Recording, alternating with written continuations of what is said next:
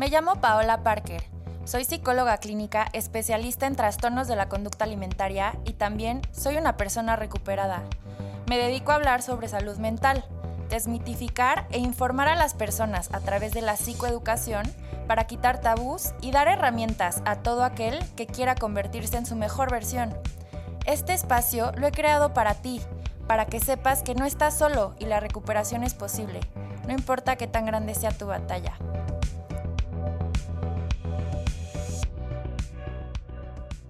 Bienvenidas y bienvenidos a este espacio que es para ti. Hoy, como todos los jueves, estoy muy contenta de estar contigo. Gracias por acompañarnos. Y está aquí una psicóloga desde Madrid que nos acompaña. Se llama Sofía Sánchez Mejorada. Es psicóloga especialista en terapia cognitivo-conductual y bienestar emocional. Y vamos a platicar de un tema que probablemente te interese mucho sobre la soledad, la solitud, el estar en pareja, el no estar en pareja y todo lo que conlleva alrededor de, esto. Pero primero, Sofi, ¿cómo estás? Ay, Pau, súper agradecida contigo por compartir este espacio. Mil gracias. Me fascina convivir y compartir y rebotar ideas contigo. Creo que siempre ha sido muy enriquecedor. Sí, Sofi, mil gracias a ti. Eh, algunos de ustedes nos vieron en, en, el live que hicimos en Instagram y creo que estuvo padrísimo. Siento que fluyó súper bien. Me sentí súper cómoda platicando contigo. Me gusta mucho también la forma en la que eh, expones tus ideas. Entonces, pues las dos creímos necesario eh, pues ocupar este espacio para, para seguir hablando del tema, porque creo que a la mayoría de nosotros nos interesa. Me encanta, Pau. Oye, y quiero que platiques cuál es la diferencia así como clave entre soledad y solitud, como para que, para que queden claros los conceptos. Mira, yo el concepto de solitud no lo conocía. Hace como un año una persona estaba yo en mi Instagram haciendo, ya sabes, encuestas de, de qué temas quieren que hable. Y me escribió una persona, solitud. Y yo dije, ah, pues se equivocó, ¿no? Ah, ok, de la, de la soledad. Y me dijo, no, no, solitud. Entonces me puse a investigar este concepto y aprendí que la solitud es el sentirte completo dentro de, no voy a decir soledad, porque soledad tiene que ver con, con una carencia, con un vacío, pero solitud es el que tú te sientas acompañado de ti, estés o no rodeado de otras personas. Me encanta. O sea, se podría decir que soledad es como el anhelar la presencia de otros, mientras que la solitud es estar contigo por voluntad propia y disfrutarlo. Claro, disfrutar de tu compañía, así lo vería.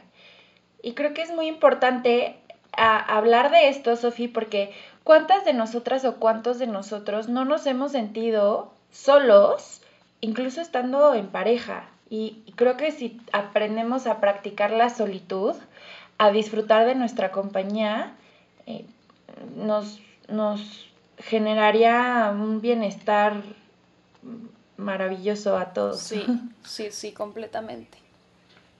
¿Tiene algo de negativo ser soltero? Para nada, todo lo contrario. Pero pienso que a ver, antes de empezar a hablar quisiera aclarar que esto no va para nada en contra de las parejas. Esto no va para nada en contra de hombres, porque a lo mejor voy a hablar mucho de tú como mujer, tú como mujer, pero al final esto se dirige a todos, ¿no? Eh, no tiene nada de negativo, al contrario, sin embargo sí pienso que es un estereotipo que tenemos muy arraigado, ya veremos más adelante el por qué. Y, Pau, pienso que a la, a la par de evolucionar como humanidad, tenemos que tener consciente que somos seres libres y con esa libertad tú puedes elegir si tener o no pareja y cualquiera de las dos es válida y cualquiera de las dos está bien mientras con eso tú estés satisfecho, ¿me explico? Entonces, creo que este estereotipo nació a partir de la teoría de nuestras bisabuelas, ¿no? De si hay que estar en pareja porque es lo natural y porque hay que procrear y porque, ¿sabes? Entonces lo tenemos como súper arraigado en el inconsciente y se empezó a asociar un poco como si quiero ser exitoso o exitosa tengo que tener una pareja y en realidad no es así, tenemos que normalizar la soltería y tenemos que aplaudir la solitud y poderla como como desarrollar de una forma exitosa, ¿no? Porque pienso que en los términos es muy fácil de confundirnos. Y esto que te digo de lo de la bisabuela es porque se creía que estábamos hechos únicamente pues para tener bebés, ¿no? y al final claro que no, es más tú tú hoy en día también puedes elegir no tener hijos y está bien, pero es que hay mucha presión social y no solamente somos seres biológicos como para creer que para eso estamos hechos, somos seres integrativos, biopsicosocial, espiritual y incluso económico, ¿no? Entonces, creo que tú tienes la libertad de elegir y para nada está mal. No sé qué opinas tú.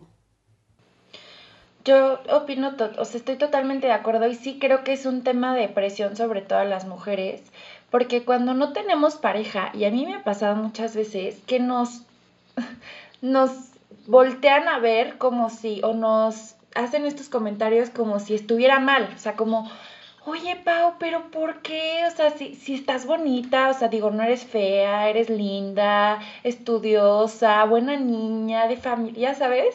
Es como, ¿por qué no tienes novio? ¿Qué está pasando? Y entonces todos estos comentarios que obviamente lo hacen las personas que te quieren con una buena intención, no lo hacen con ganas de fregar, pero que sí te generan la sensación como de, pues sí, o sea, es que algo, algo está mal conmigo, porque no tengo pareja, porque no tengo novio, o porque las relaciones que he tenido no han funcionado.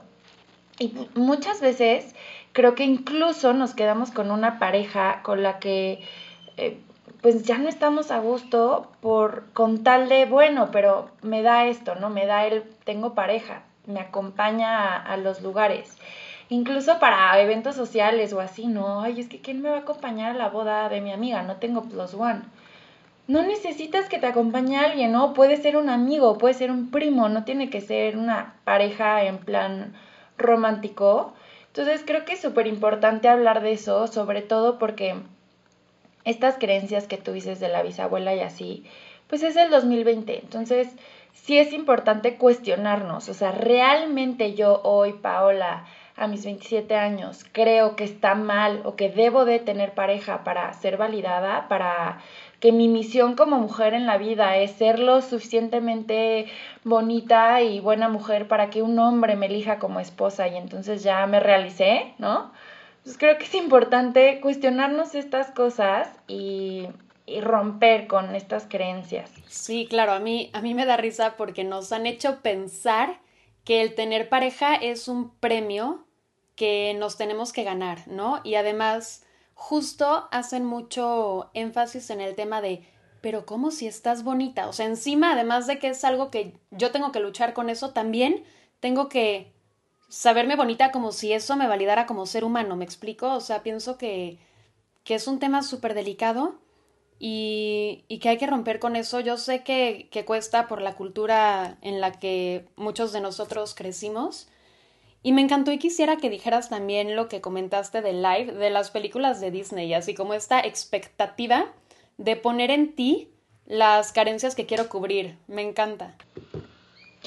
Sí, porque desde chiquitas nos, bueno, y esto va más hacia las mujeres, pero creo que el hombre también tiene mucha presión con los estereotipos de género. Eh, pero bueno, nos enseñan o nos venden el cuento de hadas de que va a llegar el príncipe azul en su caballo blanco y nos va a rescatar. Entonces esperamos ser rescatadas, Sofi, pero ¿en qué momento, si yo estoy esperando que llegue el otro para rescatarme, ¿en qué momento me voy a voltear a ver a mí misma y me voy a hacer responsable de lo que pasa conmigo? Si mi vida se va a arreglar cuando llegue mi príncipe azul y entonces ahora sí voy a ser feliz para siempre. Y creo que desde estos desde estas creencias o desde estos lugares, escogemos algunas veces pareja, pero viniendo de nuestras carencias, o sea, de mi necesidad de no saber voltearme a ver, de mi necesidad de sentirme acompañada, porque yo no logro hacerlo por mí misma y estoy esperando que me vengan a rescatar. ¿Y cuántas veces no escogemos parejas ahí desde, desde nuestras carencias y le depositamos la responsabilidad al otro. Y entonces muchas veces pasa que estando en pareja nos sentimos solas porque ni siquiera tiene que ver con el otro, tiene que ver con que yo no me estoy acompañando, con que yo no me estoy haciendo responsable de lo que a mí me toca. Y creo que es muy importante darnos cuenta de esto Y es más, antes de decidir tener una pareja, hacerte responsable de ti. Eso es súper importante, como conocerte realmente, saber qué quieres, qué no quieres. Y entonces sí elegir, porque es padre también estar en pareja, pero como elección, o sea, yo elijo estar contigo, no lo necesito. Exacto. O no siento que lo... Ajá, no siento que lo tengo no siento que tengo que tenerte a ti para sentirme completa o completo, ¿no?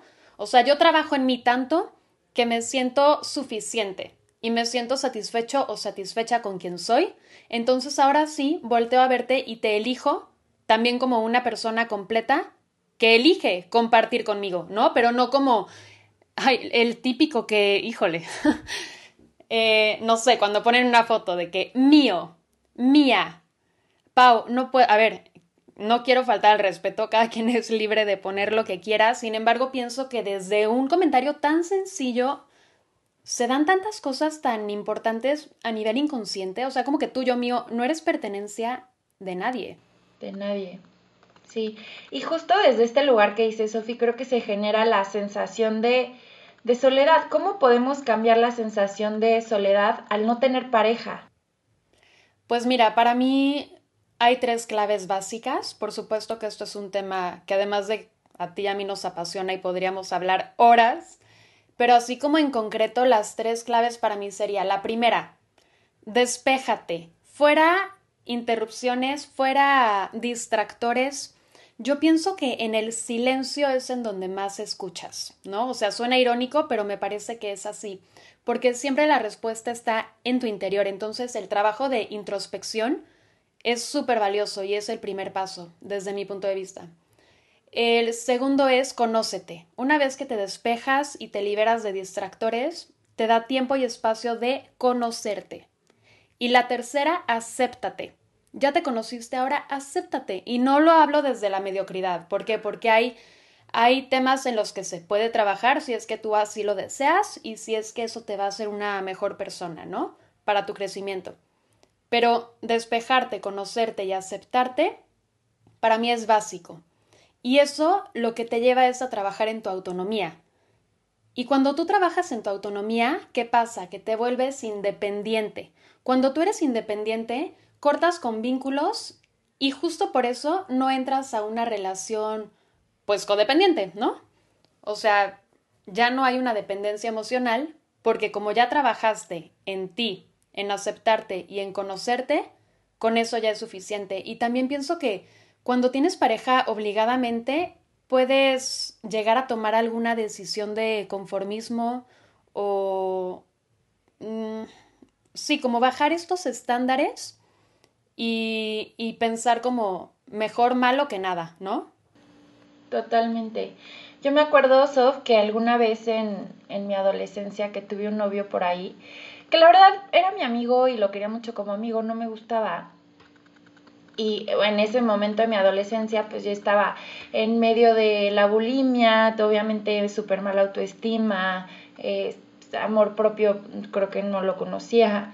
Eh, y entonces llega este amigo que le gustaba y me empieza como a, conquistar y así. A mí no me gustaba y neta me acuerdo perfecto de decir, pues nadie más me va a pelar, entonces pues voy a andar con él. Digo, obviamente después me encariñé y todo y sí lo quise, pero imagínate, Sofía, que mi decisión fue es que nadie más me va a pelar y entonces por eso tú que me estás volteando a ver, y entonces a partir de esa relación me hice muy codependiente de la mirada del otro. Obviamente cuando terminé esa relación mi vida se vino abajo porque ¿quién soy yo si ya no tengo tu mirada? Porque yo aprendí a verme a través de la validación del otro. Y pues de, a partir de ahí mi vida fue una serie de decisiones de las que no estoy orgullosa de todas, pero puedo decir que aprendí mucho, he aprendido mucho y finalmente me han construido la persona que soy hoy que me encanta, entonces pues bueno, pero sí te puedo decir que yo elegía mucho desde mis carencias, desde el Mm, necesito que tú vengas a arreglarme esto porque yo no puedo, porque yo no merezco, entonces me tengo que conformar, porque yo no soy suficiente. Entonces, tendía mucho tiempo elegir parejas inseguras, que ahí conectaba mi propia inseguridad, pero también con rasgos narcisistas. Y entonces ahí yo, yo como que los admiraba dentro de y conectaba con mi propia inseguridad también, esos rasgos narcisistas. Y obviamente esto ahorita te lo platico, Sof, porque yo llevo todo un proceso en el que me he conocido, lo puedo ver, pero en ese momento yo no lo veía. Claro. Ay, gracias por, gracias por compartirlo. Yo estoy muy orgullosa de todo el crecimiento y ejemplo que, que nos has dado a todos. Y esto que dices se me hace importantísimo y aparte demasiado común. O sea, yo de verdad también he pasado por relaciones codependientes y creo que justo al alejarte te das cuenta de muchas cosas que estando dentro no, y, y, es de lo que te quería preguntar, o sea, ¿tú piensas que nos podemos sentir solos estando en pareja? Sí, totalmente, porque la completud no, no te lo da el otro. O sea, te puedes sentir completamente solo estando en pareja y te puedes sentir pleno estando sin pareja. Es que no tiene que ver una cosa con la otra. Yo creo que la sensación de plenitud viene de, ti mismo.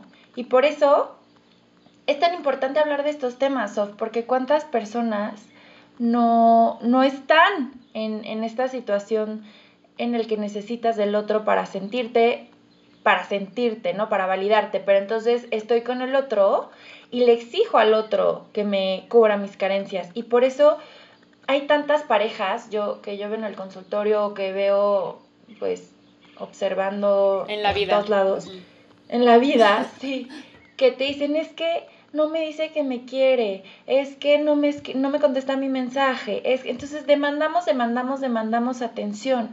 Y el otro dice, pues sí, pero es que estaba trabajando, pues sí, pero es que, no sé, después yo llegué y te hice cenar y tú ya no me hiciste caso. O sea, a ver, tienen que ver muchas cosas. Ahí también influyen los lenguajes del amor, por ejemplo, que hay cinco tipos de lenguajes del amor diferentes. Pero si tú sabes que el otro te escriba o no te escriba, tú sigues siendo valiosa, tú sigues siendo completa, tú sigues siendo merecedora de amor y no tiene que ver con si el otro te escribe o no, y que el otro es libre de hacer y que se vaya y trabaje y se vaya con sus amigos, y no pasa nada porque eso no amenaza, o no, sí, no es una amenaza, no, no, no quiere decir que, que ya no, o sea, la mirada ya, ya no está en ti, o sea, sigue siendo, ¿no? Y entonces, yo creo que desde ahí empieza, Sofi, como si tú no te sientes si tú no te validas a ti mismo, si tú no te volteas a ver a ti mismo, si tú no te sientes merecedor por ti mismo, no importa que llegue y puede ser, mira, para Pitt o el que más te guste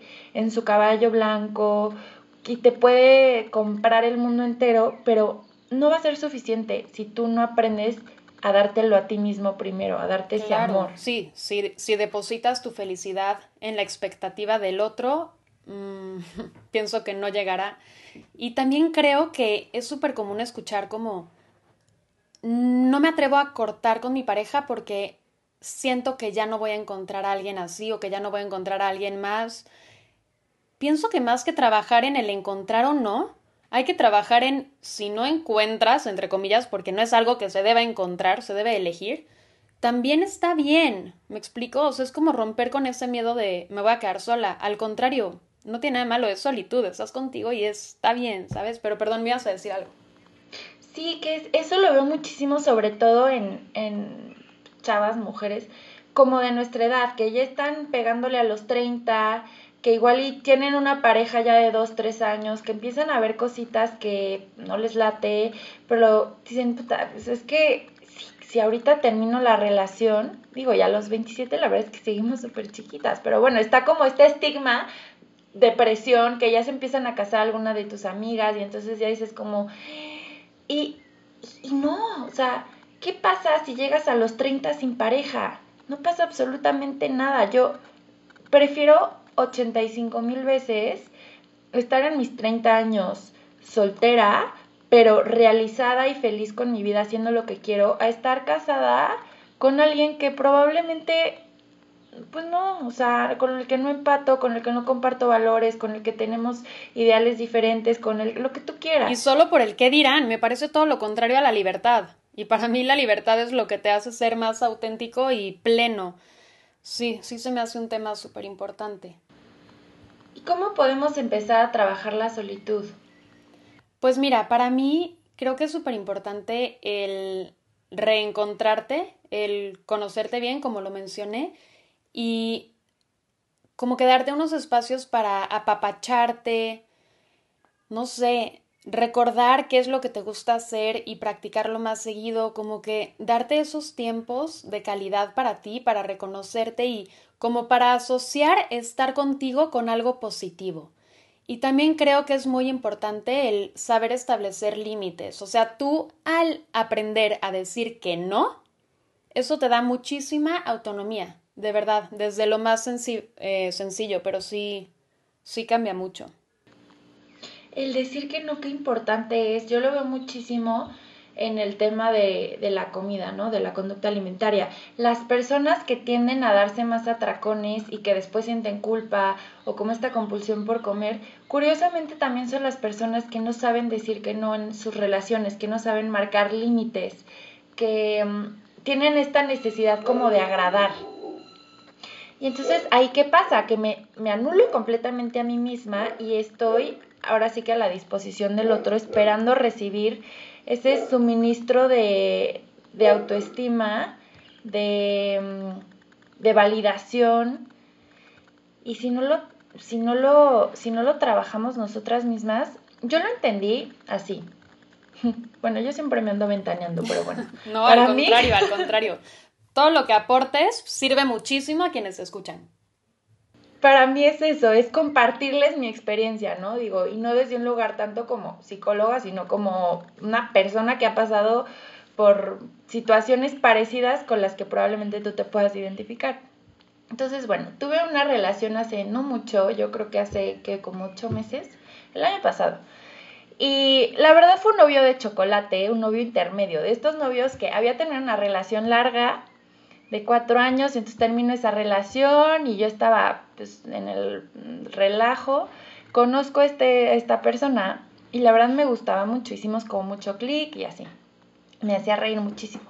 Pero la verdad es que no era, este, no era un novio con el que había futuro, o sea, yo lo veía y él, no sé, con 33 años, en el relajo, la fiesta, cero compromiso, ya sé, pero la pasamos muy bien, me hacía reír mucho, entonces dije, bueno, ahora le va. Y en este momento, o sea, yo me acuerdo que le decía a mis amigas, cada viernes le cortaba, o sea, cada viernes yo hacía, me enojaba muchísimo porque se iba de fiesta con sus amigos y no me hablaba o se iba... Con...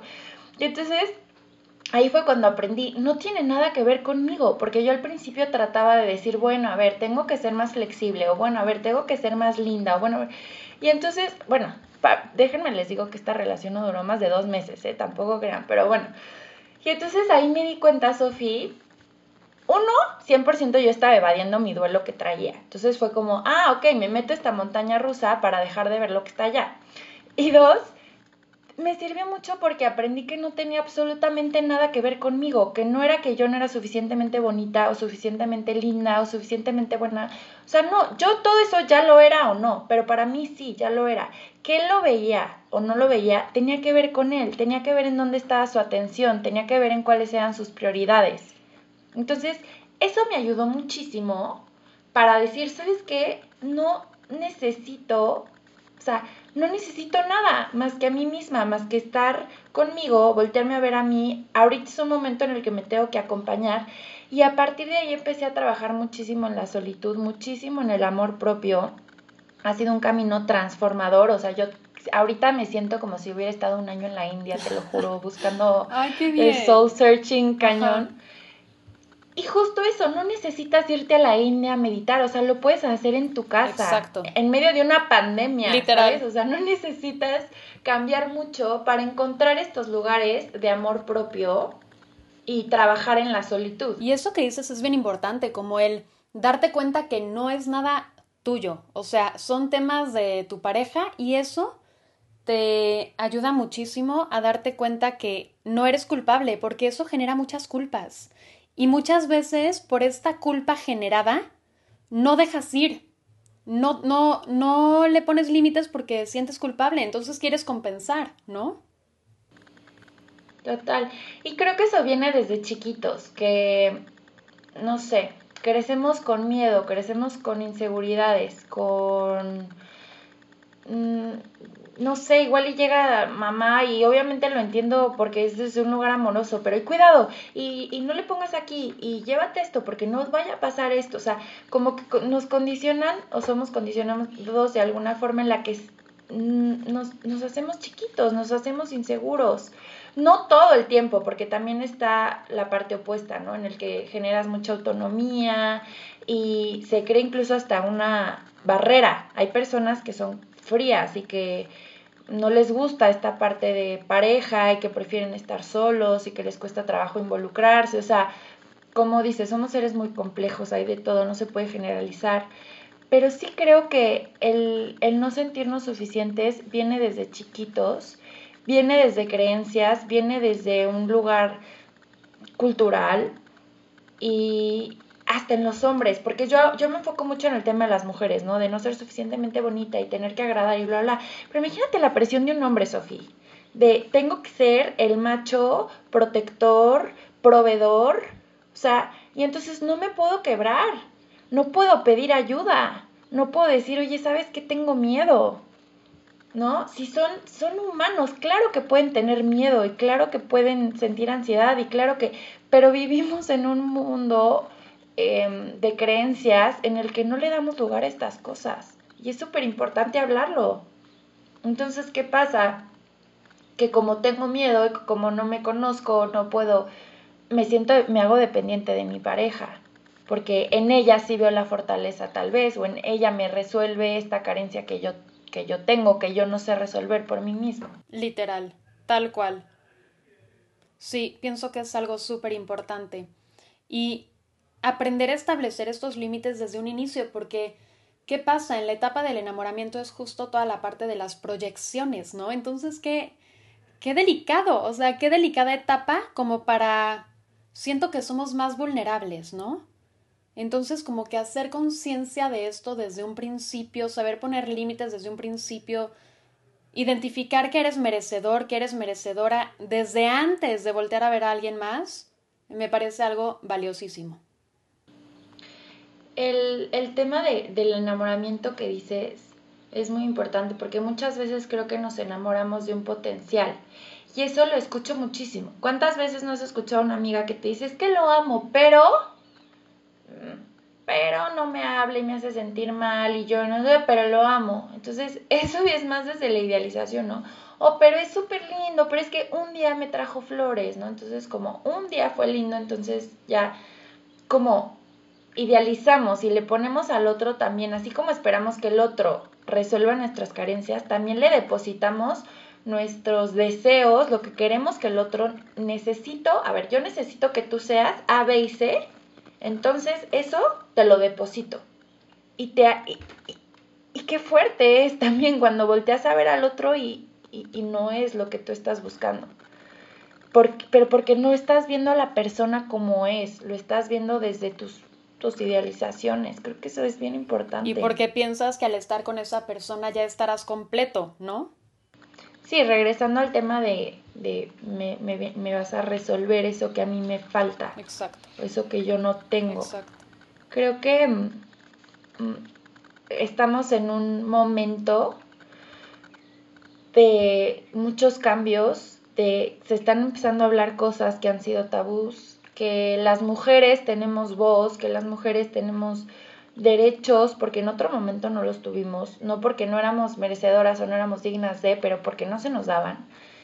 Y es súper importante romper estas creencias y hablar también, o sea, yo siempre he dicho, como profesionales de la salud, como psicólogas, tenemos responsabilidad en nuestras palabras, porque lo que digamos, sobre todo las personas que se acercan a nosotras, que son personas vulnerables, que están pasando por alguna situación, van a creer lo que les decimos. Entonces, por eso a mí sí me gusta mucho esta parte de compartir el, a ver, a mí también me da miedo y yo también he sentido ansiedad y yo también he tenido rollos con mi cuerpo y he tenido malas relaciones, pero también todo eso que me ha pasado lo he podido resolver y la terapia para mí ha sido un gran apoyo y un gran lugar de descubrimiento.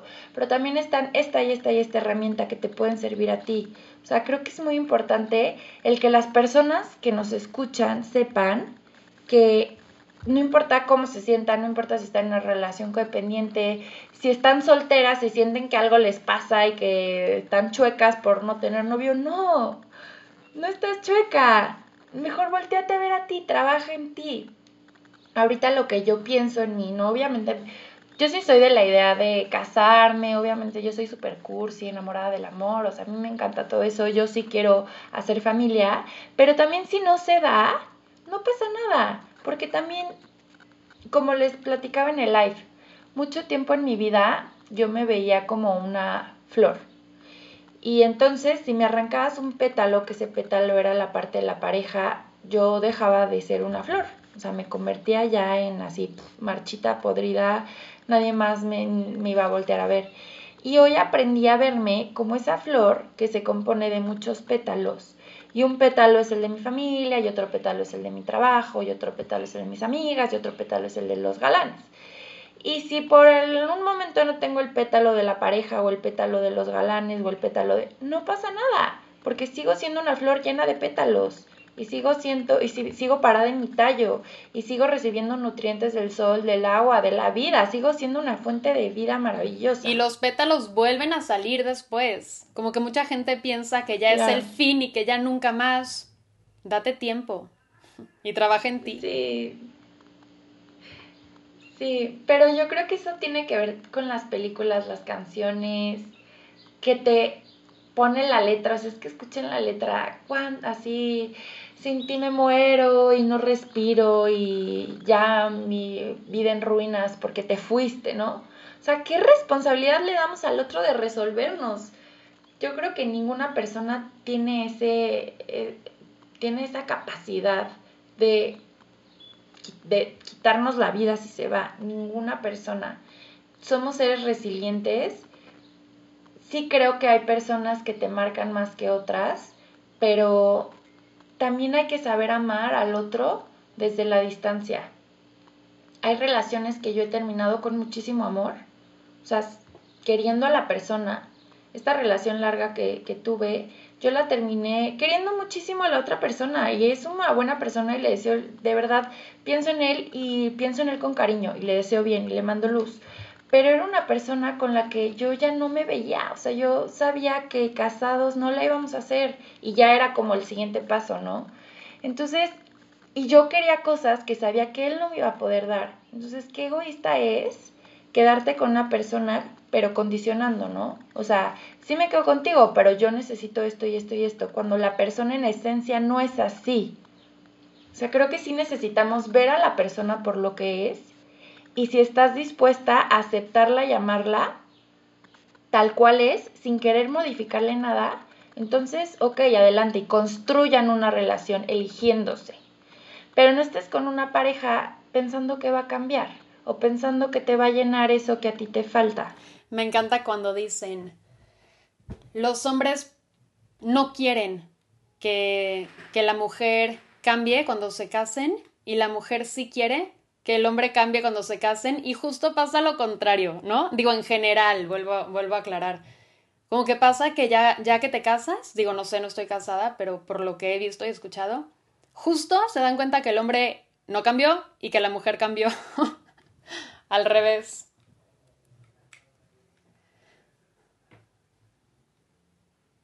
Sí, totalmente. Sí, porque una cosa es esto que dices de construir la relación y mejorar cada día aceptando a la persona porque así la elegiste. Y otra cosa es también estar abierto o abierta al cambio y a la evolución. O sea, con los años vamos aprendiendo y creciendo de forma distinta. No puedes esperar que todo se mantenga congelado o que todo cambie de forma drástica, ¿no? Es como un proceso que ambos van de la mano y hay que ir aceptando, conociendo y trabajando en equipo y conocer cuáles son las cosas que te gustan también para que en estos momentos de solitud, es que es bien bonito, te lo juro que cuando lo, cuando lo vives, el acompañarte, algunos ejercicios que yo les puedo recomendar es, y esto tiene que ver con empezar a, a llenar estas carencias que le depositamos al otro. Conecta con tu niño interior. Es súper importante conectar con tu niño interior porque a veces esta necesidad de dame, dame, dame, dame es como de, ve estoy yo chiquito que sintió que no fue suficiente, como les decía hace rato. Entonces, si tú haces un ejercicio, a mí de chiquita me decían palola, y yo tengo mi foto de cuando era chiquita al lado de mi cama y me despierto y le digo, te amo, Palola, estás hermosa. Y hay días, hay días que quiero un helado y entonces digo, ok, Palola, ven, vamos por tu helado. Y me acompaño con mi niña chiquita y es un ejercicio súper sanador para mí, se los recomiendo muchísimo también cuando tienes esta parte de hablarte feo y de pensar que no es suficiente y que tu cuerpo y que no sé qué. Entonces, a ver, ¿se lo dirías a, esa niña chiquita, hermosa, tan inocente, tan perfecta? No. Entonces, ¿por qué si te tratas así a ti? Ese es un ejercicio que, que les puede ayudar para sentirse acompañados, para trabajar el amor propio. Sí, la aceptación, Pau, es que de verdad hace falta tanta aceptación. Eso que dices, nos, nos hablamos de repente tan feo. O sea, pon esas palabras para una amiga, no se las dirías. Sí, no. Pero porque a ti sí. Y te las repites constantemente. Entonces, cambiar esos pensamientos es súper importante. Acompañarte, o sea, hacer el ejercicio es tal cual como se los digo, de, a ver, Palola, ven, vamos a ver esta película o, te, y eso genera esta sensación de estar acompañado. Poco a poco lo vas trabajando, al principio sí, sí te sientes rara, pero llega un momento en el que es muy bonito y a mí me pasa en los momentos que me siento asustada, en los momentos que tengo miedo, en los momentos que me siento sola, es voltear a ver a mí y decir, a ver, ¿qué te está pasando, Pau? Tranquila, estoy aquí contigo, todo está bien. Y entonces un ejercicio que pueden hacer es con una mano escribes, ¿no? O sea, con la mano derecha o tu mano dominante escribes cómo me siento, qué me está pasando. Y con la mano izquierda escribes las respuestas. Y es impresionante lo que sale, porque tú crees que sabes la respuesta, pero no. Salen muchas cosas. Es muy interesante este ejercicio. Ay, lo voy a hacer. Y es una forma Sí, Sobe, está padrísimo. Y es una forma en la que te das cuenta que siempre tú tienes las respuestas, que estás acompañado de ti, que estar contigo es un lugar seguro, pero sí es, no se trata de nada más hablarlo y sí, qué bonito y yo la solitud y no necesito a nadie y yo, no, o sea, es practicarlo y realmente vivirlo. Claro. Claro, claro, me encanta. Y también otro ejercicio bastante sencillo, pero que yo recomiendo mucho porque es muy útil, Todas las mañanas despiértate y cuando te veas al espejo, sonríete. Suena raro, pero de verdad te cambia toda la perspectiva de cómo te ves. Y de cómo va a ser tu día también. También. Pues bueno, hay muchos ejercicios que creo que cada persona, obviamente, dependiendo el caso, dependiendo su historia de vida, pues ahí sí habría que profundizar y personalizar, pero en general creo que esas son algunas herramientas que te podemos dar a ti que nos estás escuchando. Y pues me encanta que se abran estos temas, me encanta que podamos compartir con ustedes. Y sí me gustaría, por último, preguntarte, Sofi, ¿cómo te sientes tú hoy sin tener pareja?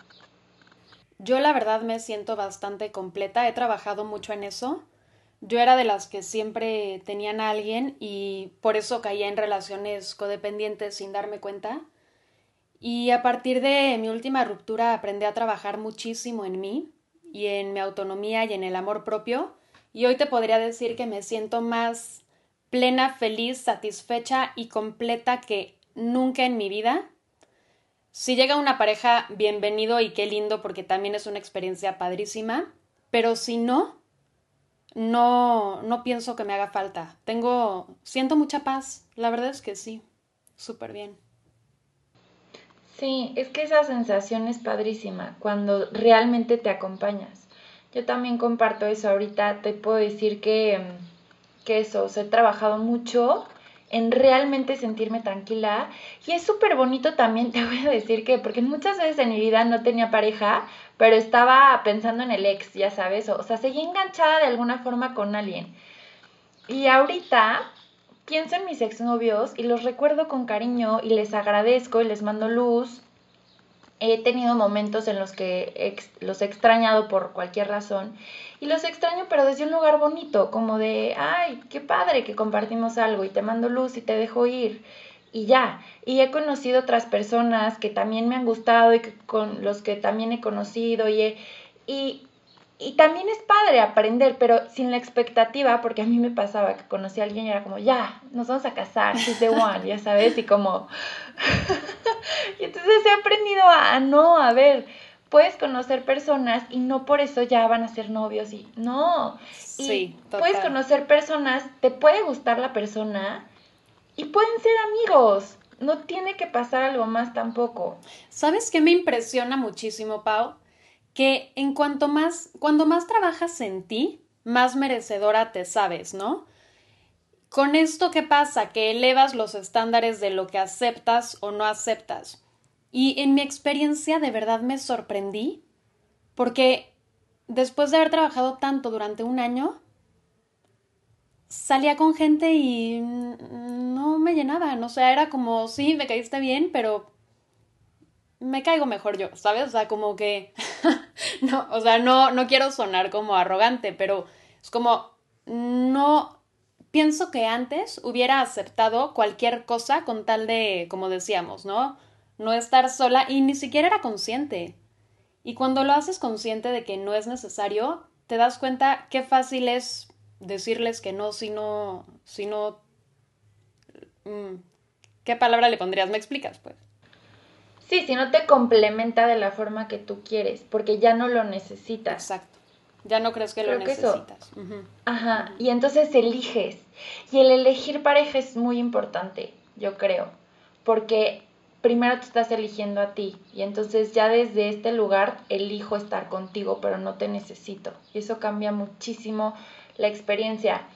A mí sí me gustaría porque es algo que, que, pasa. Y si a mí me pasa, estoy segura que a muchos de ustedes les pasa, es no se enganchen, porque van a ir a la comida y las tías les van a preguntar por el novio y les van a querer presentar al amigo divorciado que tiene un hijo y que tiene 48 y tú tienes 23, pero pues bueno, para que salga algo, ¿no? Entonces, no te enganches en esos comentarios, tienen que ver con creencias que no son tuyas y tú trabaja en la solitud, tú trabaja en ti mismo. Mientras más te conozcas, más vas a saber qué es lo que quieres y yo estoy segura de eso, Sof. Yo sé que mi próxima pareja va a ser la pareja que yo quiero porque, o sea, que yo quiero en el sentido de todo, o sea, hasta físicamente, en su forma de pensar, en sus ambiciones, en sus creencias, porque yo estoy, me conozco tanto y sé tanto qué es lo que yo quiero que no me voy a conformar con menos. Y estoy abierta a conocer, pero pueden ser mis amigos. Pero si tengo una pareja, es porque pues es el bueno, por lo menos yo así, así lo veo, ya veremos qué pasa, pero, pero sí ya tengo muy claro que, que quiero y eso es a raíz de que he trabajado en mí, eso es súper importante, o sea, saber tú qué quieres, trabajar en mí yo también para hacer la mejor versión de mí, porque cuando admiras, yo creo mucho que hay que admirar a la pareja, entonces obviamente esta pareja que llegará en su momento, la admiro, y quiero yo también ser la mejor versión de mí porque esa es la versión de mí que se merece esta persona. Claro, los dos ayudarse a crecer, ¿no? Súper importante. Sí, no solo pensar en, en lo que tú quieres o no, sino tú también cómo puedes aportarle al otro desde un enfoque sano. No tanto, dame, dame, dame, dame, Exacto. para mí, para mí. Ni te doy tanto que me pierdo, no, o sea. Exacto. Hasta donde sea una relación sana, pero recíproca. Te doy tanto que me pierdo. Eso, eso, estuvo fuerte y estuvo muy real.